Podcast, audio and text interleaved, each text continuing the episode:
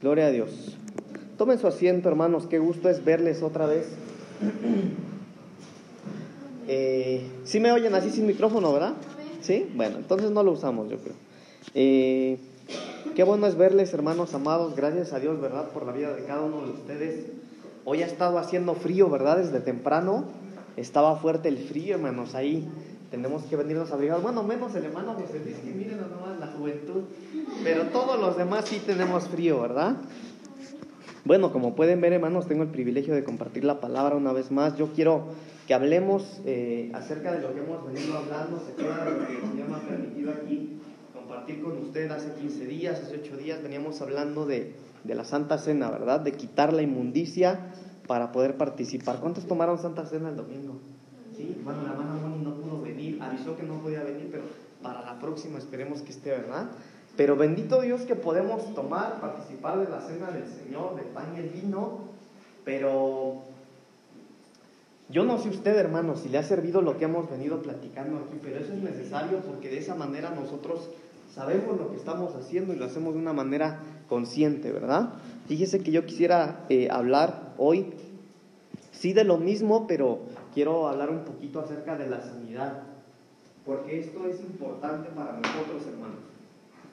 Fíjese que hay eh, iglesias que no creen en la sanidad o dicen que creen que Dios sana, pero que está muy difícil que Dios pueda sanar a alguien. Pero yo quisiera hoy que habláramos un poquito de eso, pero dándole el mismo, el mismo ángulo, hermano. Fíjense que yo estoy estudiando un poquito el libro de Apocalipsis y es curioso que el libro de Apocalipsis mucha gente no lo lee porque no lo entiende o porque les da miedo, porque Apocalipsis habla de pues de todo el juicio, habla de las cosas que van a suceder en los últimos tiempos y no es agradable leer o tratar de entender todo lo que va a pasar y por eso mucha gente no lo lee, pero es bonito porque en distintas ocasiones Jesucristo nos dice a nosotros como iglesia, he aquí, yo vengo pronto. Eh, en el libro de Apocalipsis. Y yo estudiando eso, yo veía, hermanos, que cada vez que el Señor en Apocalipsis le dice a la iglesia, he aquí vengo pronto, eh, habla de cómo, cómo, en los últimos tiempos nosotros vamos a ser liberados eh, para poder irnos con el Señor. Eh, yo he estado reflexionando un poquito en esto y he visto que es necesario que nosotros como la iglesia de Cristo, antes de que podamos irnos con el Señor, necesitamos ser liberados. Y cuando hablo de liberación, hermano, no hablo precisamente de que alguien aquí se tire y empiece a sacar espuma por la boca, sino liberación en distintas áreas o distintas cosas. Pero yo he visto, hermano, que es necesario que nosotros vengamos a empezar a ser liberados de todo esto. Y, y bueno, no quiero hablar mucho, hermano, yo quiero que, que, que empecemos, porque si no, como sabe, yo nunca acabo los temas, ¿verdad? Pero mire, voy a darles un poquito de, de, de, sombras del antiguo pacto y del nuevo pacto. Cuando hablamos del antiguo pacto, ¿se acuerdan que hablábamos de la Pascua, verdad? Hablábamos que antes no se celebraba la Pascua, sino que se celebraba la Santa Cena. Pero miren la diferencia entre el antiguo y el nuevo pacto. El antiguo pacto estaba escrita en tablas, ¿se acuerdan? El Señor lo escribió ahí en dos tablas.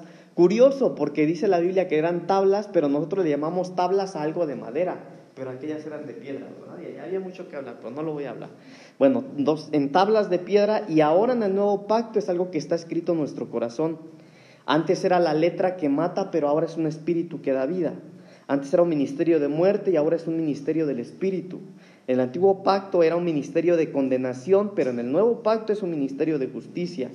El antiguo pacto fue un pacto que se desvaneció, era un pacto que se desvanece, pero el nuevo pacto, hermanos, es un pacto que permanece. En el pacto antiguo eran los pecados eran eh, cubiertos, se cubrían, es decir, el pacto seguía vigente, seguía existiendo, solamente se cubría. En el nuevo pacto no, en el nuevo pacto los pecados se desaparecen, hermanos, se desvanecen, son borrados en el nuevo pacto. En el antiguo pacto era una esclavitud de la ley, ahora es una libertad en el espíritu. Y esto es bien interesante, hermano. Fíjese que en cada uno de estos puntos que le estoy dando, eh, podría yo hablar mucho, pero cuando hablamos que en el antiguo pacto era una esclavitud a la ley y ahora es una libertad en el espíritu, nosotros verdaderamente tendríamos que tener una libertad espiritual para alabar al Señor, para glorificar al Señor, para servirle al Señor. Y aquí, hermanos, cuando nosotros hablamos de la libertad en el espíritu, híjole, hermano, aquí entraríamos en muchas, muchos problemas, porque hay mucha gente como que pelea mucho eso de la libertad en el espíritu. Pero no es el tema, así es que no voy a hablar de eso. Antes, en el antiguo pacto, era una dispensación de la ley, todo estaba basado en la ley, ahora todo está en la gracia. Eh, de acuerdo a la dispensación de la ley, si alguien pecaba, merecía la muerte. Pero ahora eh, dice la palabra del Señor que nuevas son sus misericordias todos los días, cada mañana dice la Biblia. Esa es la diferencia del antiguo al nuevo pacto. Y dentro de estas cosas, hermanos, cuando nosotros leemos la Biblia, ahorita le voy a dar el versículo, ¿eh? todo lo que le estoy diciendo es Biblia, solo que no le doy las citas, pero eh, dentro de toda este, esta transición del antiguo pacto al nuevo pacto, entre estas diferencias, podemos leer en la Biblia, hermanos, que el Señor usó la enfermedad como castigo para las personas, Dios mismo usó la enfermedad para matar gente, y Dios le enviaba, ¿verdad? Plagas para, de mortandad para la gente, porque antes, hermano, les repito, de acuerdo a la ley, eh, si uno pecaba tenía que morir. Pero bendito Dios que en este nuevo pacto, la enfermedad, toda la enfermedad sí tiene cura. Todas, hermano. Todas. No hay una enfermedad que el Señor no pueda curar. El Señor cura diabetes, cura cáncer, cura cura el SIDA, cura las enfermedades incurables, Dios las puede curar, el Señor las cura. El poder de Dios es vigente y Dios sigue curando hasta el día de hoy. Eh, pero la enfermedad, hermano, a veces nosotros cuando hablamos de enfermedad podríamos, eh, nosotros nos dicen, ah, es que el hermano está enfermo y automáticamente eh, decimos, no, pues algo, algo le pasa en su cuerpo, ¿verdad? Pero la enfermedad no solo tiene que estar en el cuerpo, la enfermedad puede estar en el alma. Solo que de esa enfermedad no se habla mucho, pero hay enfermedades en el alma. Eh, entonces, podríamos aquí hablar de todo eso, pero no quiero hablar tanto de estas cosas, hermano, que a lo mejor nos va a costar un poquito entender. Sin embargo, el espíritu eh, se angustia, el espíritu se encadena, se turba, se entristece, dice la palabra del Señor. Pero la enfermedad en el cuerpo, hermanos, ocurre por distintas razones. Escúcheme bien lo que le voy a explicar, porque mucha gente piensa, incluso hermano, hay denominaciones, hay iglesias completas que si alguien se enferma lo catalogan como que, ah, está enfermo porque anda de pecador. O que si alguien está enfermo, ah, no, sí está enfermo porque él no está bien con Dios. Y eso no es verdad. Todos nosotros somos propensos, hermanos, a estar enfermos. Todos hasta el más santo, el que ayuna más, el que ora más, ellos también están propensos a, ser, a enfermarse, hermano. Porque nosotros, este estuche de barro, hermano, es carne. Mire, si nos cortamos, por más que yo ore, ayune, por más que seamos usted y yo santos, si nos cortamos, hermano, nuestra piel se va a abrir y va a tardar en cerrar. Porque eso es nuestro estuche de barro, ¿verdad? Entonces, eh, pero las enfermedades pueden surgir por distintas razones. Una de ellas pueden ser las maldiciones ancestrales. Gente que cuando nace ya nace enferma. Y cuando nace enferma sí puede ser porque, pues a lo mejor en el embarazo, ¿verdad? Por ejemplo, mire, ¿sabe que se está dando mucho? Yo estaba leyendo ayer estadísticas que los millennials, ¿sabe quiénes son los millennials? ¿Sí? ¿Quiénes son los millennials? ¿Eh? Los del año 2000 para acá. ¿Sí? Bueno, todos esos jóvenes, ¿cuántos millennials hay aquí? Según las estadísticas, hermano, en nuestro país, escuche bien porque esto es bien tremendo, hermano. Según las estadísticas en nuestro país, el 97% de los millennials son generaciones que no van a tener casa. No van a tener casa. 97%, es decir, solo el 6% va a tener casa. Pero ¿sabe por qué? Porque tienen una mala economía.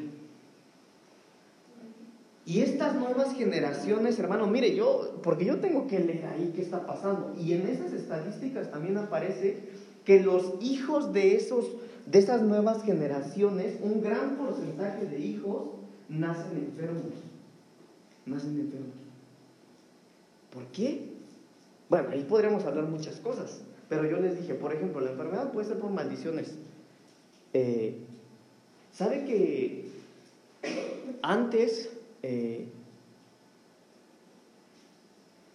¿cómo se le explico, hermano? Mire, para avanzar, ahorita es muy común ver a niñas de 13 a 15 años siendo mamás. Pero la realidad es que de 13 a los 15 años y aún más adelante, hermano, el cuerpo de una mujer no está preparado para recibir un bebé. Y por eso los niños son prematuros, o aunque nazcan bien, eh, aparentemente, miren, ni el papá, bueno, el papá saber qué edad tenga, pero la mamá a los 15 años no tiene la capacidad de criar un hijo, ni psicológicamente tiene la capacidad. Entonces todo eso viene a dañar y a veces, hermano, eso trae enfermedades, no solo físicas, sino del alma. ¿Sí me doy a entender? Entonces son niños que crecen y no tienen ni qué comer. ¿Por qué? Porque sus padres son jóvenes, son irresponsables, no tenían la capacidad. Bueno, pero mire, hermano, puede ser por maldiciones ancestrales, a veces los niños nacen mal porque los padres se drogan, a veces los niños nacen mal porque en una discusión el papá golpea a mamá, bueno, ahí. Puede ser por genética humana. A veces cuando algún gen viene malo por ahí, el niño ya nace enfermo. Puede ser por una mala alimentación. Y esto es bien interesante, hermano, porque hay gente enferma por no alimentarse bien. Yo fui uno de ellos. Yo, hermano, a mí me salieron piedras en la vesícula, así les he contado, ¿verdad? Ah, hermano, pero mire, yo me compraba mis doritos o mis rancheritos y parecía caldo la salsa valentina. Mi papá me regañaba, todos me regañaban. Y cuando me dolía, hermano, estaba yo a medianoche, Señor, ten misericordia de mí. A veces nos enfermamos por, mala, por la mala alimentación. Entonces no es, no es un castigo de Dios. Eso es algo que nosotros provocamos. Y algunos dirán, no, pero ¿qué cree que yo no como esas cochinadas? Podrían decir uno, ¿verdad? Pero no come usted verduras. O no toma agua, pura coquita. Entonces, a veces las enfermedades, hermanos, surgen por esas cosas, también por una mala alimentación.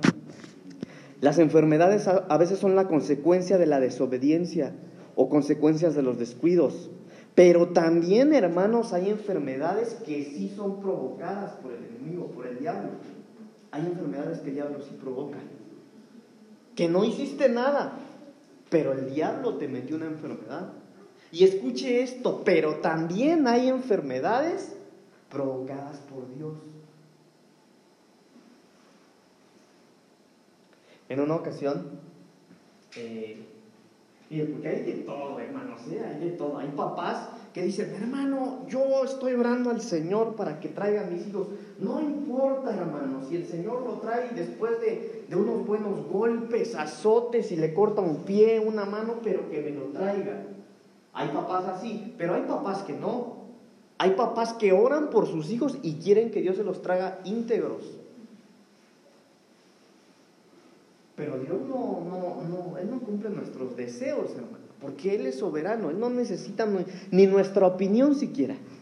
Él hace las cosas a su manera y usted y yo, dice la palabra del Señor, que a todo lo que Él dice ya se tenemos que decir sí y amén. Entonces, pero mire, hermano, estoy hablando mucho, ¿verdad? Pero todas las enfermedades, todas, absolutamente todas, son aprobadas por Dios. Es decir, cuando hay un cuerpo enfermo es porque Dios ya lo aprobó. Es porque, por supuesto, que Dios lo permitió. Dice Salmos que lo que Dios quiere lo hace. Pues si Dios no quisiera que estés enfermo, lo hubiera impedido, hermano, hermana, lo hubiera impedido. Pero si estás enfermo es porque Él así lo quiso. Él lo aprobó. Mire, vamos al libro de Job capítulo 2, por favor. Job capítulo 2. versículo 4 en adelante. Job capítulo 2, versículo 4 al 8 voy a leer, hermanos. Dice la palabra del Señor. Respondiendo Satanás, dijo a Jehová, piel por piel, todo lo que el hombre tiene dará por su vida. Pero extiende ahora tu mano y toca su hueso y su carne, y verás si no blasfema contra ti en tu misma presencia. Y Jehová dijo a Satanás, he aquí, él está en tu mano, mas guarda su vida. Entonces salió Satanás de la presencia de Jehová e hirió a Job con una sarna maligna desde la planta del pie hasta la coronilla de la cabeza, y tomaba Job un tiesto para rascarse con él, y estaba sentado en medio de ceniza. Entonces, miren hermanos, para que el diablo pueda tocar o una enfermedad pueda tocar nuestro cuerpo, necesita el permiso del Señor. Necesita el permiso de Dios. Por eso le digo, nosotros como seres humanos somos propensos a enfermarnos, hermanos. ¿Sabe que hay gente, por ejemplo, que dice, no, yo jamás en mi vida me voy a enfermar? Hay gente que piensa así, no, yo no me voy a enfermar, yo soy hijo de Dios, jamás me voy a enfermar. Y eso es aceptable. Eso es aceptable, eso no es malo, porque esa es la medida de fe que ellos tienen. Pero hay gente, por ejemplo, que dice, no, bueno, o lo que estoy diciéndole yo, ¿verdad? Yo no quiero atentar contra su fe. Pero la verdad, hermano, es que yo pienso, yo, yo pienso que nuestro cuerpo, pues es cuerpo. Si tan solo al ayunar. Cuando nosotros ayunamos, hermanos, bueno, depende a qué hora ayune, ¿verdad? Porque si ustedes de los que ayunan a las 11 de la mañana, pues no sienten nada. Pero cuando nosotros ayunamos, el cuerpo se empieza a debilitar. ¿Sí o no? Porque es nuestro cuerpo. Ahora mire, ¿es algo para el Señor? ¿Es algo agradable al Señor ayunar? Cuando nosotros oramos, se pone usted de rodillas y se avienta una o dos horas, pero después para pararse ¿Por qué? Si es algo para el Señor. Pues porque es nuestro cuerpo, es nuestra carne. Y es lo mismo con la enfermedad. Entonces, hermano, mire, pero en esta parte de la Biblia, el diablo, el Señor le autorizó al diablo tocar la carne. Le dijo, sí, está bien, te lo pongo en tu mano, le dijo. Te lo pongo en tu mano. No sé si ustedes se acuerdan, hermanos, que en alguna ocasión les hablé de esa parte de la Biblia. Yo les decía que el propósito aquí, mire, esto, esta parte de la Biblia habla de cuando Satanás andaba por ahí, dice la Biblia, y es bien tranquilo. Pero Dios llamó la atención de Satanás. Escuche, escuche esto porque es bien interesante. Dios llamó a Satanás. Le dijo, ¿qué andas haciendo?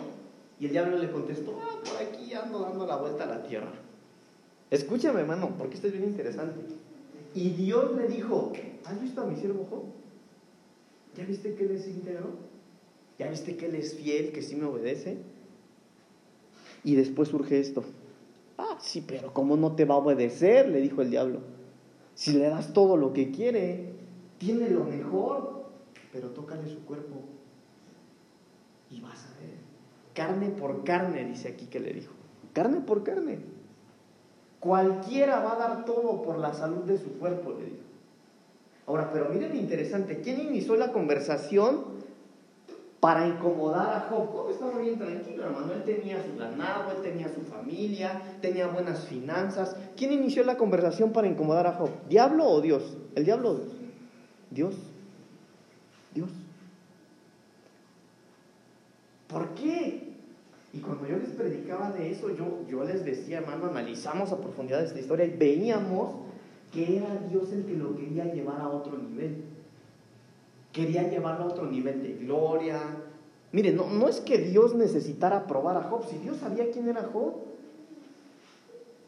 Dios sabía que Job no, no iba a renegar contra él, o que no iba a negar eh, a su Dios, ¿verdad? Porque hasta su esposa dice la Biblia que le dijo, no, tú todavía sigues clamando a tu Dios. Pero en esta parte de la Biblia, la Biblia dice que Dios le dijo a Satanás, he aquí, Él está en tu mano, ahí te lo dejo, ahí te lo pongo, más guarda su vida. No lo mates. Entonces el Señor tiene que aprobar, hermanos amados, que nuestra carne sea tocada. Siempre. Siempre.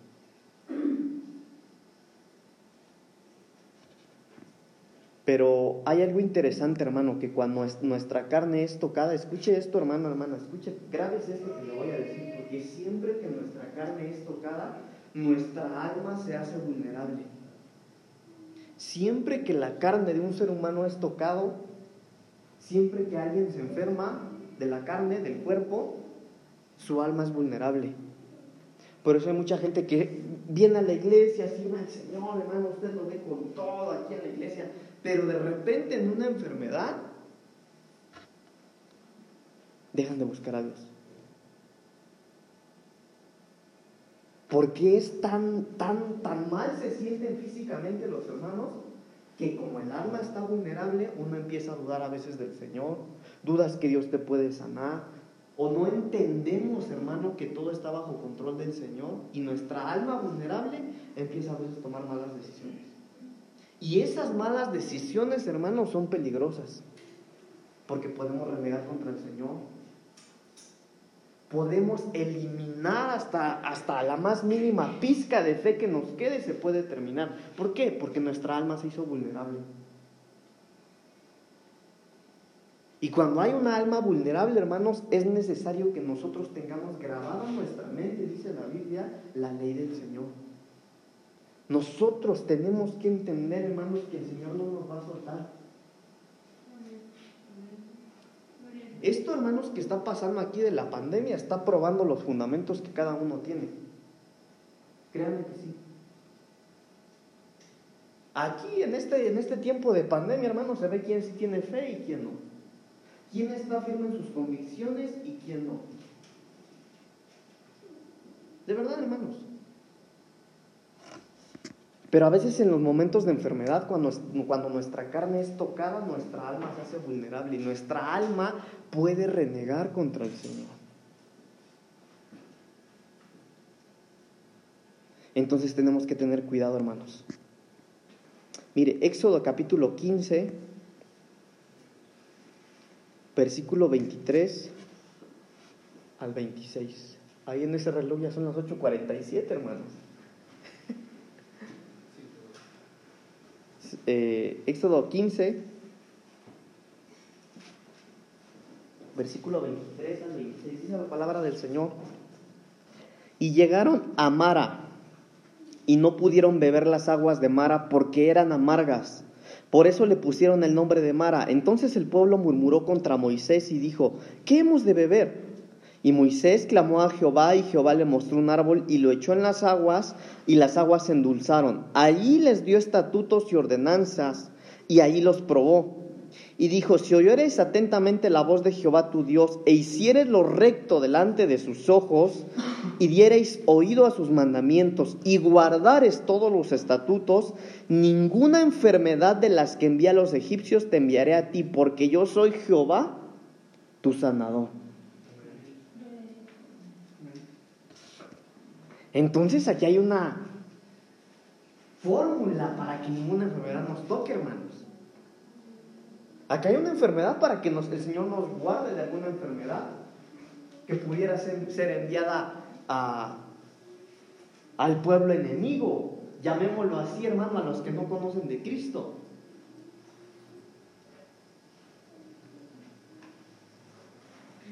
Entonces, hermanos, miren,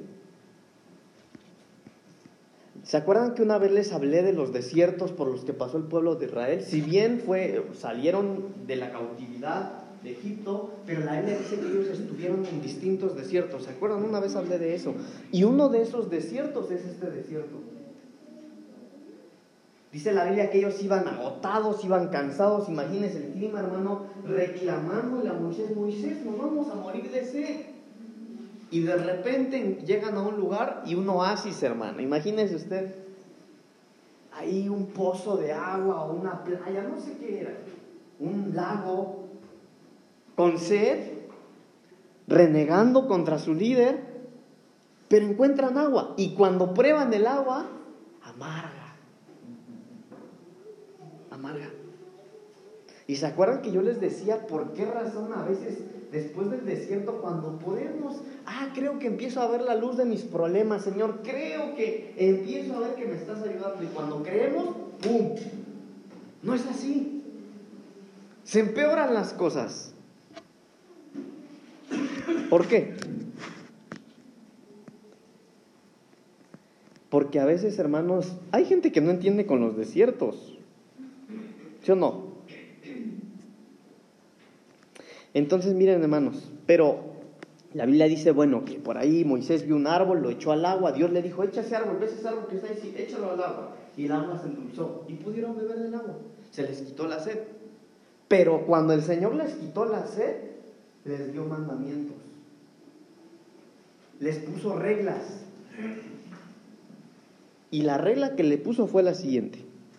Versículo 26. Y dijo, si oyeres atentamente la voz de Jehová tu Dios e hicieres lo recto delante de sus ojos, dieres oído a sus mandamientos y guardares todos sus estatutos, ninguna enfermedad de las que envía a los egipcios te enviaré a ti, porque yo soy Jehová, tu sanador.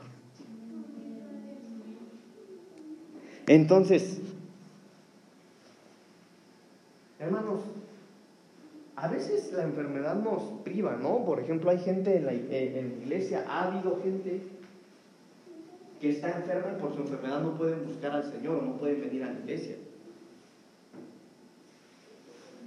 Pero ¿qué es lo que hacemos nosotros cuando nos enfermamos, hermanos? ¿Qué hacemos? Por ejemplo, no una escena, algo muy básico. Es, es, es, martes como hoy y quiero ir a la iglesia, pero de repente por alguna razón me duele muy feo mi cuerpo. Dios sabe que yo quería ir a la iglesia, o yo quiero ir a la iglesia, pero no puedo. Me duelen mis huesos. Está bien, me quedo en la casa. Voy la próxima semana. Eso no está mal, hermanos, está bien. Pero la pregunta es, ¿qué haces tú cuando te quedas en la casa por enfermedad y no vienes al templo? Esa sería la pregunta. ¿Sí o no? Entonces, hermanos, hay cosas que nosotros tendríamos que estar haciendo para no, enfermarnos. Y, y mire esto, hermano amado, que hacer lo correcto para el Señor, prestar atención a sus mandamientos, a lo que Él pide de nosotros y cumplirlos, eso va a evitar que nosotros nos enfermemos. Porque muchos podrían declarar su fe, no, no, yo tengo fe que no me voy a enfermar, pero ¿cómo no te vas a enfermar si andas de pecador? ¿Por qué Dios tendría que guardarte a ti de no enfermarte si tú no estás obedeciendo sus mandamientos? ¿Sí o no? ¿Podríamos profesar tener mucha fe? No, no, no, a mí el COVID no me hace nada, pero andamos pecando. O podríamos decir, no, es porque no tiene fe, yo sí tengo fe. Podríamos decir que tenemos fe, pero ni siquiera conocemos los mandamientos del Señor por mucha fe que digamos que tenemos, miren, la Biblia dice que la fe sin obras es muerta. Pero entonces la fórmula para no enfermarse, dice la palabra del Señor, es oír a su voz, hacer lo recto, prestar atención a sus mandamientos y cumplirlos para evitar la enfermedad sobre nosotros. Y si por alguna razón hemos fallado, porque miren lo curioso, después de que Jesús o que Dios le dice esto a su pueblo, bueno, mira, tú tienes que prestar oído a mis mandamientos. Los mandamientos que yo te doy los tienes que cumplir. Bueno, con eso es para que no se enfermaran. Pero después de eso les dice, pero si te enfermas, recuerda que yo soy Jehová tu sanador. Yo soy tu sanador. Nosotros, hermanos, eh, yo desde pequeño crecí, hermano. Miren, yo desde chico crecí viendo a mis papás eh, que oraban por gente enferma y Dios la sanaba. Y, y yo les cuento esto, hermano, porque yo, yo, ese es lo que yo tengo en mi corazón. El Señor puso eso en mi corazón, que podamos restaurar todo lo que necesitamos, o lo que fuimos en un momento y perfeccionarlo. Necesitamos recuperar eso, hermanos. Créeme que necesitamos recuperarlo. Lo necesitamos. Acá en esta iglesia el Señor ha sanado, gente con cáncer, con diabetes, con sida, si no me equivoco. Hermanos, el Señor ha sanado gente en esta iglesia. Y nosotros necesitamos recuperar eso. Él es nuestro sanador. Pero mire, sigamos avanzando, hermanos. Salmos capítulo 103, versículo 3. Salmos 103, versículo 3.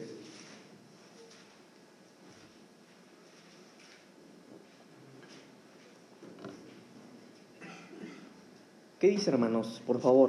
Sí, por favor.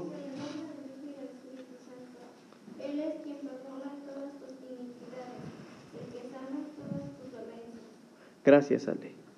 Mire, sí, nuestro Dios es un Dios perdonador, pero no nos olvidemos que también es sanador. Por eso le digo, mire, hay ministerios completos, hermanos, que no hacen énfasis en esto, o que no, o que no tocan, que van en el punto de que Dios puede sanar. Pero aquí en este versículo dice, sí, yo soy Jehová, yo soy tu Salvador, pero también soy tu sanador. Él es quien perdona todas tus iniquidades. Hermanos, no hay pecado que el Señor no pueda perdonar. Bendito Dios que nosotros tenemos vida, hermanos. Porque yo le aseguro que aún el último suspiro que nosotros tengamos, si usted en su último suspiro clama la misericordia del Señor, usted puede ponerse a cuentas con Él y sus pecados le son perdonados. Pero no solo perdona nuestras iniquidades, Él sana nuestras dolencias. Él sana. Isaías 53, 4. Por favor, hermanos, quien no tenga lo lee.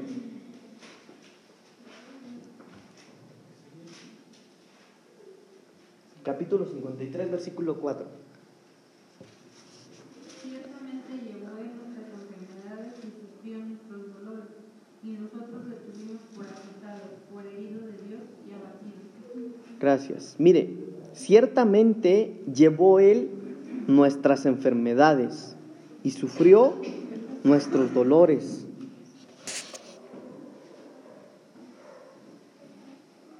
Él llevó nuestras enfermedades, hermanos. Él sufrió nuestros dolores. ¿Sabe que cuando yo, alguien aquí ha tenido dolor en su vesícula de piedras? ¿Ha tenido piedras en la vesícula? ¿No? Cuando ese es el dolor más fuerte que yo he sentido en mi vida, en mi cuerpo. Híjole, hermano, porque era terrible ese dolor. Para mí, repito, a lo mejor quien lo ha pasado y ha tenido algo peor dirá, no aguanta nada hermano. Pero para mí era un dolor fuerte. Yo no podía dormir, hermanos. Mire, ¿sabe qué sentía? Como si... eh, porque no, no era un ardor, no era un dolor de gastritis. La gastritis arde, ¿no? Te arde el estómago. Pero las piedras en la vesícula es como si, como si hubiera algo así oprimiéndote enterrado, como si tuvieras algo enterrado todo el tiempo, un dolor ahí, agudo, todo el tiempo, todo el tiempo. No, imagínese, es desesperante. Para mí era desesperante. Pero Él llevó nuestros dolores también. Llevó nuestros dolores, hermano. Y a veces nos podríamos olvidar, podríamos olvidarnos que, que el Señor sabe lo que sentimos. Pero ¿Qué debemos de hacer en la oración? ¿Cómo debemos de orar? ¿De qué manera podemos orar? Porque una oración, mire, por ejemplo, hermano, nosotros como, como siervos de Dios, a veces viene alguien, ¿verdad, hermano? Ore por mí. Sí, vamos a orar, hermano, con mucha fe, ¿no? Padre, en el nombre de Jesús, restaura la salud de mi hermano, de mi hermana, con mucha fe. Pero cuando nos duele a nosotros, por favor, Señor ten misericordia de mí, porque uno le duele. Por ejemplo, ¿no? El domingo dijimos, vamos a orar por el hermano Mertali. Algunos aquí ni oraron, Esa es la verdad. Ah, sí, sí, sí, señor, amén. Pero si fuera su hijo, ah, con lágrimas. Señor, por favor. Yo sé que tú sanas, ¿verdad? A todos nos pasa, hermano. Pero ¿De qué manera tenemos que orar? Mire, Colosenses capítulo 4, versículo 2. Colosenses 4, 2. Me ayuda a leer, ¿sale? Para que le avancemos. Quien lo tenga, el primero que lo tenga, lo lee. Colosenses capítulo 4, versículo 2. Bueno, lo leo. Persevera, perseverad en la oración, velando en ella con acción de gracias. Perseverad en la oración, velando en ella con acción de gracias. Entonces nosotros, hermanos, tenemos que ser gente de oración. Nosotros a veces, hermanos, como cristianos de años, nos hacemos, hacemos de nuestra vida a veces una rutina, hermanos. Miren, por ejemplo, eh, los católicos rezan, ¿verdad? y los cristianos oramos. ¿Cuál es la diferencia entre un rezo y una oración? Repetir. Los católicos repiten lo mismo siempre, no le aumentan, no le quitan, repiten. Pero le voy a decir algo, hermano, no se vayan a enojar. Hay cristianos que rezan, no oran. Una de las maneras más fáciles de darse cuenta de eso es cuando usted come. Hay gente que si no ora cuando come, se siente mal. ¿Sabe por qué? Porque tienen una buena costumbre. El orar antes de comer. ¿Eso es malo? No, no es malo, es necesario, hermano. Pero a veces ya son oraciones aprendidas. Ya no es algo que salga desde nuestro corazón. Y cuando es algo aprendido y no nace de, de algo, no es algo auténtico que sale dentro de nosotros, eso es una repetición, eso es un rezo.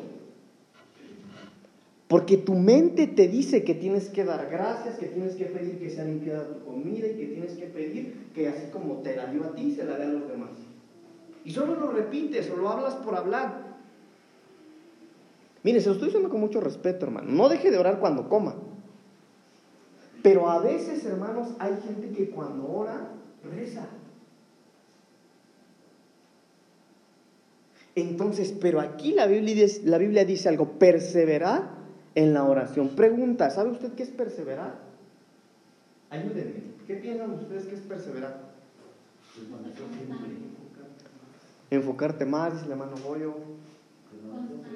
Permanecer siempre, constante. ¿Qué más? Insistir. Avanzar. Avanzar. Y todo lo que ustedes están diciendo es verdad. Por eso, hermanos, cada vez que nosotros oramos, tenemos que orar con todo lo que ustedes acaban de decir. No orar por orar.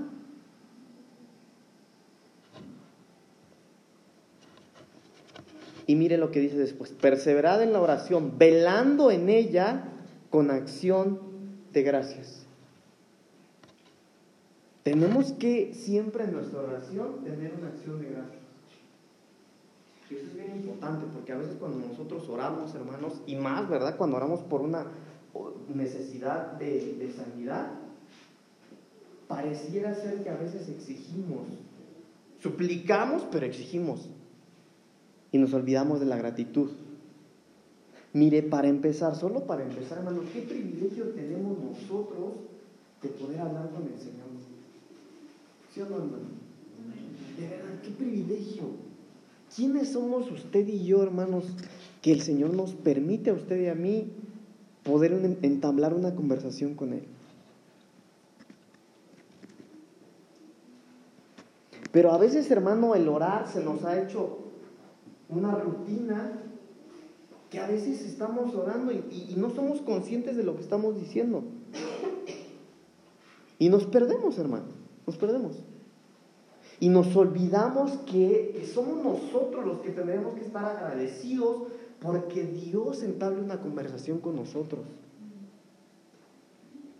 Entonces tenemos que perseverar velando en ella, dice con acción de gracias. Pero hay más. Lucas capítulo 18, versículo 1.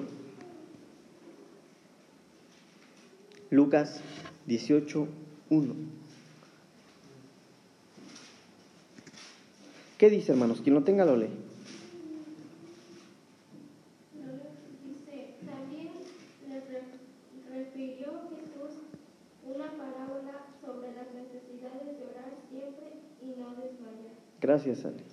Entonces Jesús, miren hermanos, tuvo que decírselos con parábolas.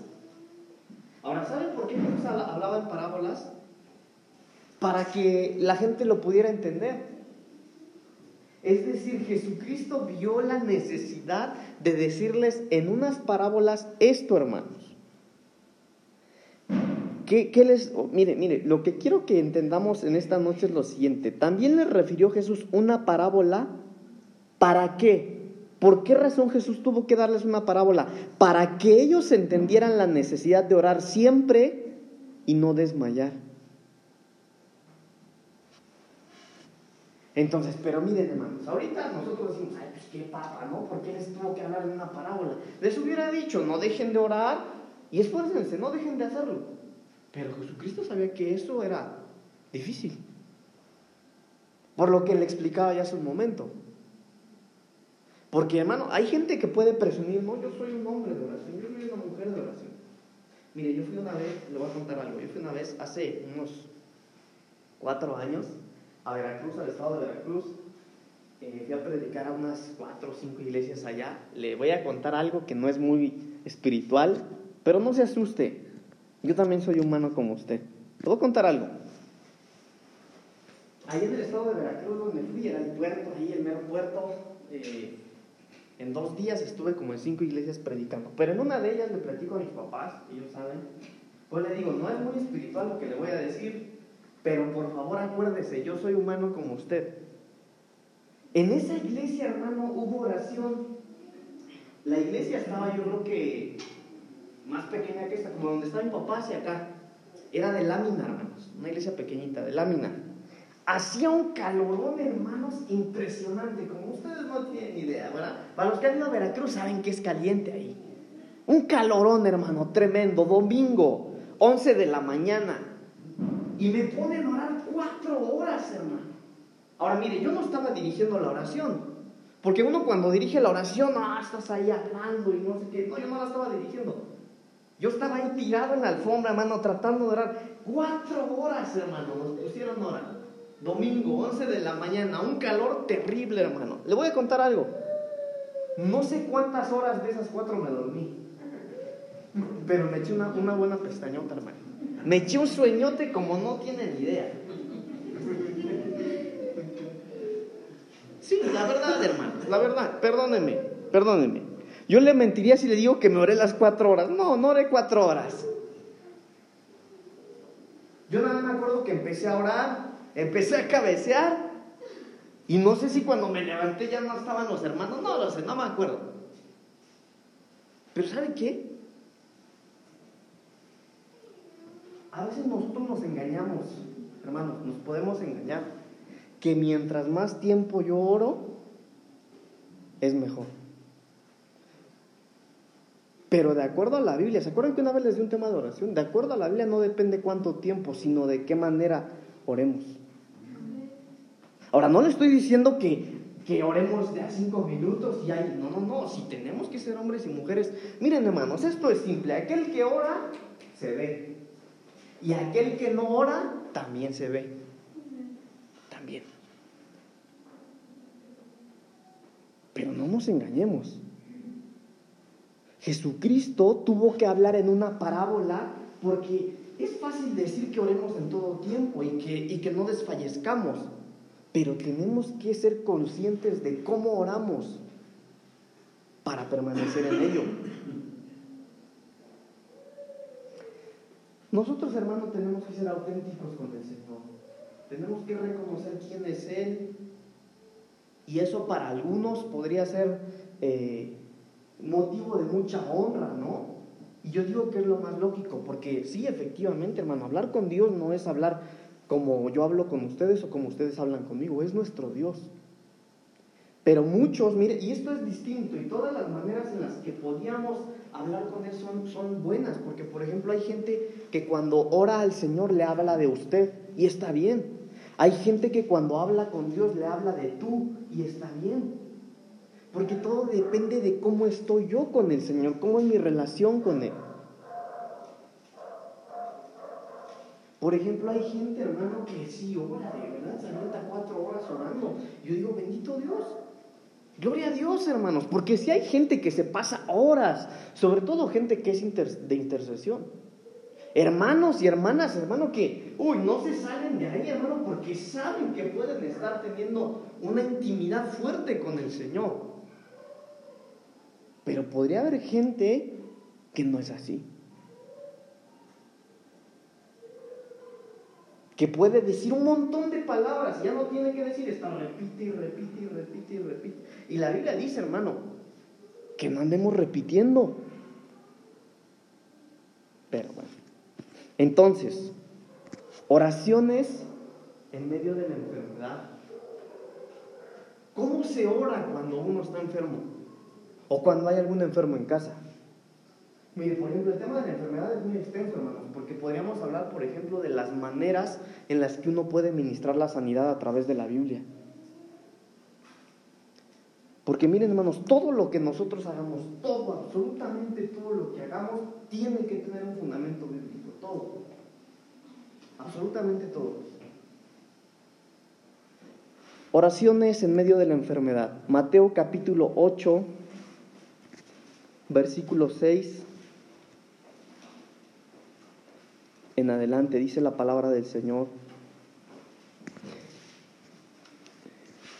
Aquí esta parte habla del centurión, ¿verdad?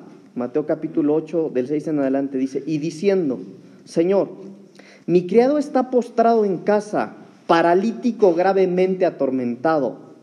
Y Jesús le dijo, yo iré y le sanaré. Respondiendo el centurión y dijo, Señor, no soy digno de que entres bajo mi techo, solamente di la palabra y mi criado sanará, porque también yo soy hombre bajo autoridad y tengo bajo mis órdenes soldados, y digo a este ve y va, y al otro ven y viene, y a mi siervo haz esto y lo hace.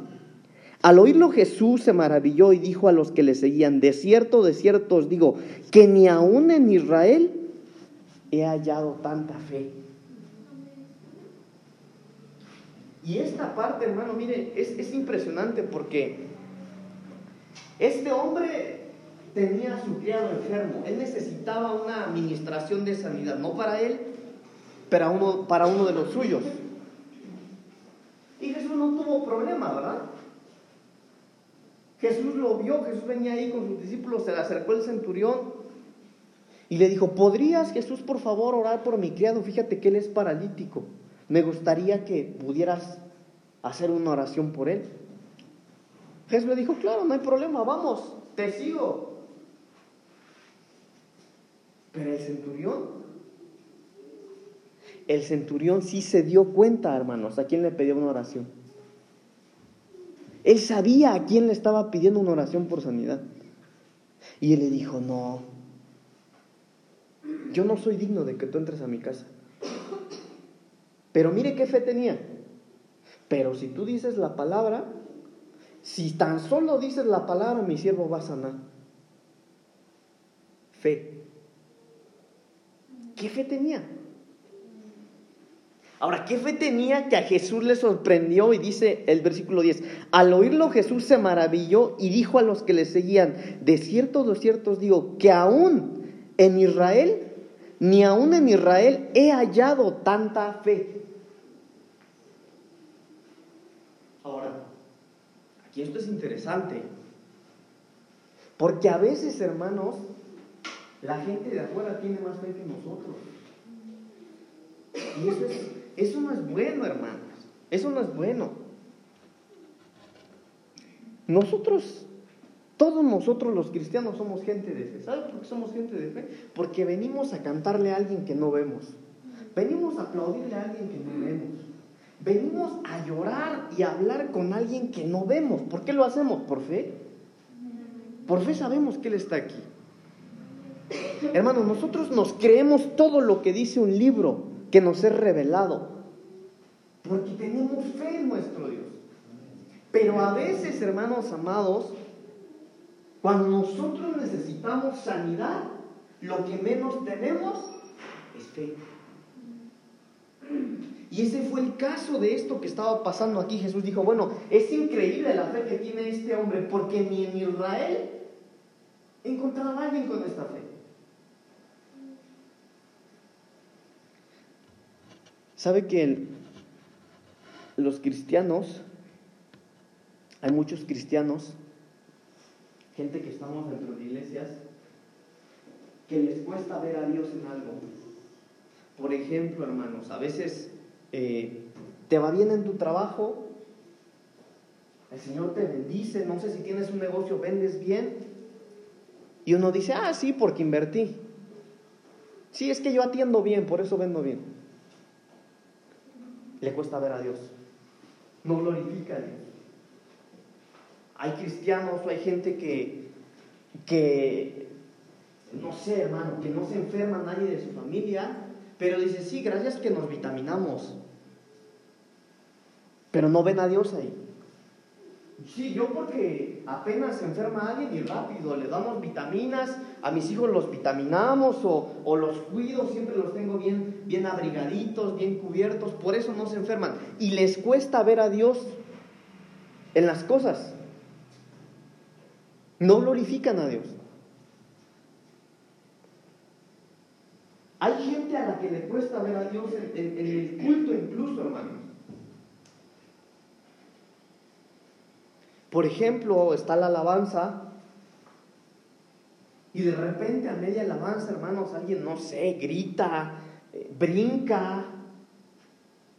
Y al ver eso, esa gente no ve a Dios, ve al diablo. Y empieza a juzgar, empieza a criticar. Pero lo triste no es que esa gente no solo no ve a Dios, sino que hay gente, hermano, que ve más al diablo que a Dios. Algo ocurre en la iglesia o en su casa y automáticamente se lo, se lo delegan al diablo. Oye un ruido y ¡ay! Automáticamente piensa que es el diablo. O se encuentra un versículo de la palabra que no le gustó y piensa que es el diablo. Hay gente que en todo ve al diablo, pero no ve a Dios. Siente algo en su corazón. Por ejemplo, hermano, hay gente que tiene hijos que salen a trabajar temprano y ve un accidente en la televisión y automáticamente dicen, ¿será que es mi hijo? Porque ven al diablo, no ven a Dios. Ven una buena noticia de que algo bueno pasó y jamás piensan que ellos son sus hijos, pero piensan que sus hijos pueden ser los del accidente que vio en la televisión. ¿Sí me doy a entender? Entonces nosotros como cristianos, hermanos, tenemos que ser gente de fe. No tenemos que ser negativos. Sí, tenemos que ser precavidos, hermano. Tenemos que actuar con... Eh, tampoco vamos a andar haciendo locuras, pensando locuras o diciendo locuras, pero nosotros tenemos que ser gente de fe. Los primeros que tienen que creer que Dios sigue haciendo milagros en este año 2020 somos nosotros. Fíjese que yo, creo que le conté aquí el domingo que prediqué hace 15 días, yo les decía que el mes 10 es el día en el que más niños se pierden. ¿Se acuerdan que les dije? Y les dije la razón, ¿se acuerdan? Por los sacrificios que hacían los satánicos y todo eso. Y esos temas, hermano, hay mucha gente que le interesan. Pero no le interesan temas de la Biblia. Y son cristianos. Entonces nosotros, hermanos amados, tenemos que tener fe, tenemos que ser gente de fe. Si usted va a orar por sanidad, hermano, lo primero que necesita tener, si no tiene fe, no ore. No va a pasar. Dios no lo va a sanar. ¿Por qué no tiene fe? Miren, les voy a contar un testimonio. Bueno, no, porque luego me extiendo con mis testimonios pero tenemos que orar con fe. Malaquías capítulo 4, versículo 2. Por favor, hermanos. Malaquías 4, 2.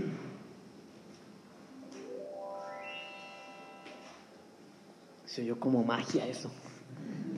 Malaquías 4.2, dice la palabra del Señor.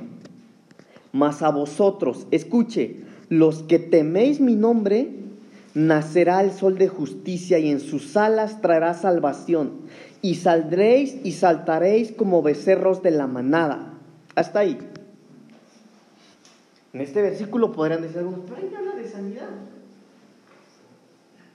Pero ahorita va a ver que sí. ¿Usted cree, hermano, que alguien enfermo del cuerpo o del alma, por ejemplo, dígame, hermano, ayúdeme tantito, ¿cuáles o qué cosas considera usted que podrían ser enfermedades del alma? Depresión, ¿qué más? Amargura, tristeza, enojos. Entonces sí me entiende, ¿verdad?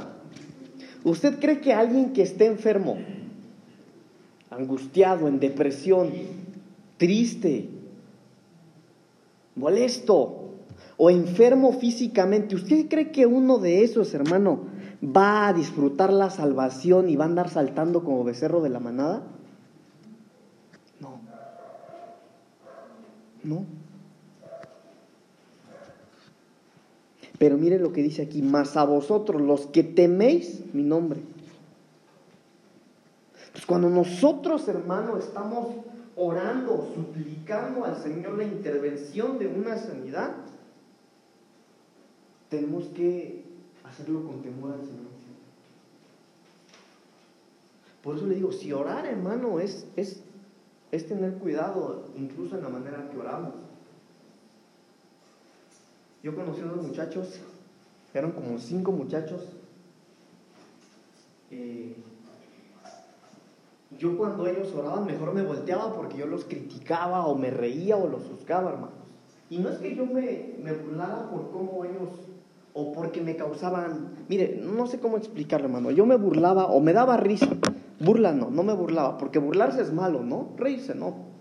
Burla es que tú te goces de algo malo de alguien, eso es una burla. Risa es que tú no te aguantes sonreírte por algo que te causa gracia, ¿no? Bueno, eso me pasaba a mí, ¿sabes por qué? Porque estos muchachos, cuando oraban, parece que estaban rapeando. Y le hacían así, y gritaban. Pero ¿saben qué? Que estos muchachos, me acuerdo bien, ellos como que le daban órdenes a Dios. No, tú tienes que hacer, y tu palabra, y, o sea, como que daban órdenes al Señor. Y nosotros no podemos olvidarnos del temor a Jehová.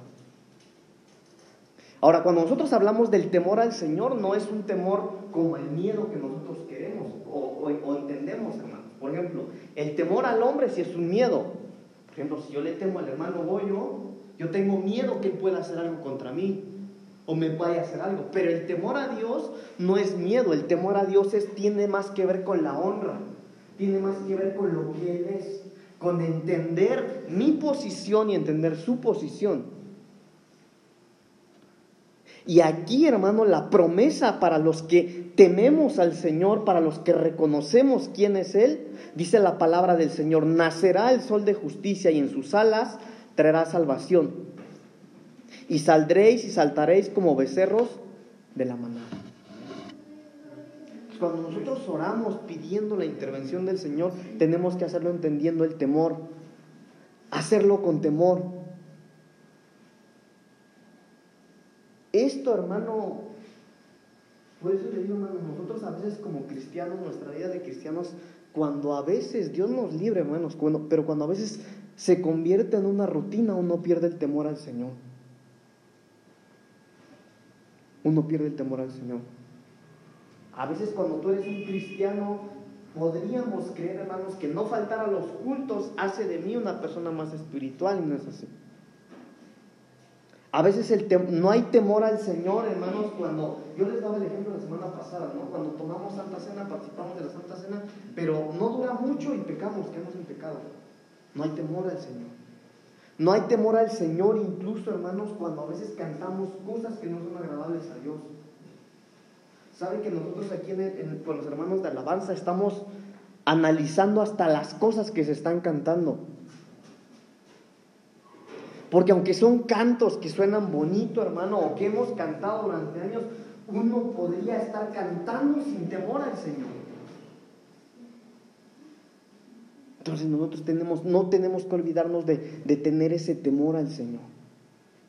Y repito, el temor a Dios tiene más que ver con honra que con tenerle miedo. No, Dios no, no pretende que nosotros le tengamos miedo, sino que reconozcamos quién es Él y quiénes somos nosotros.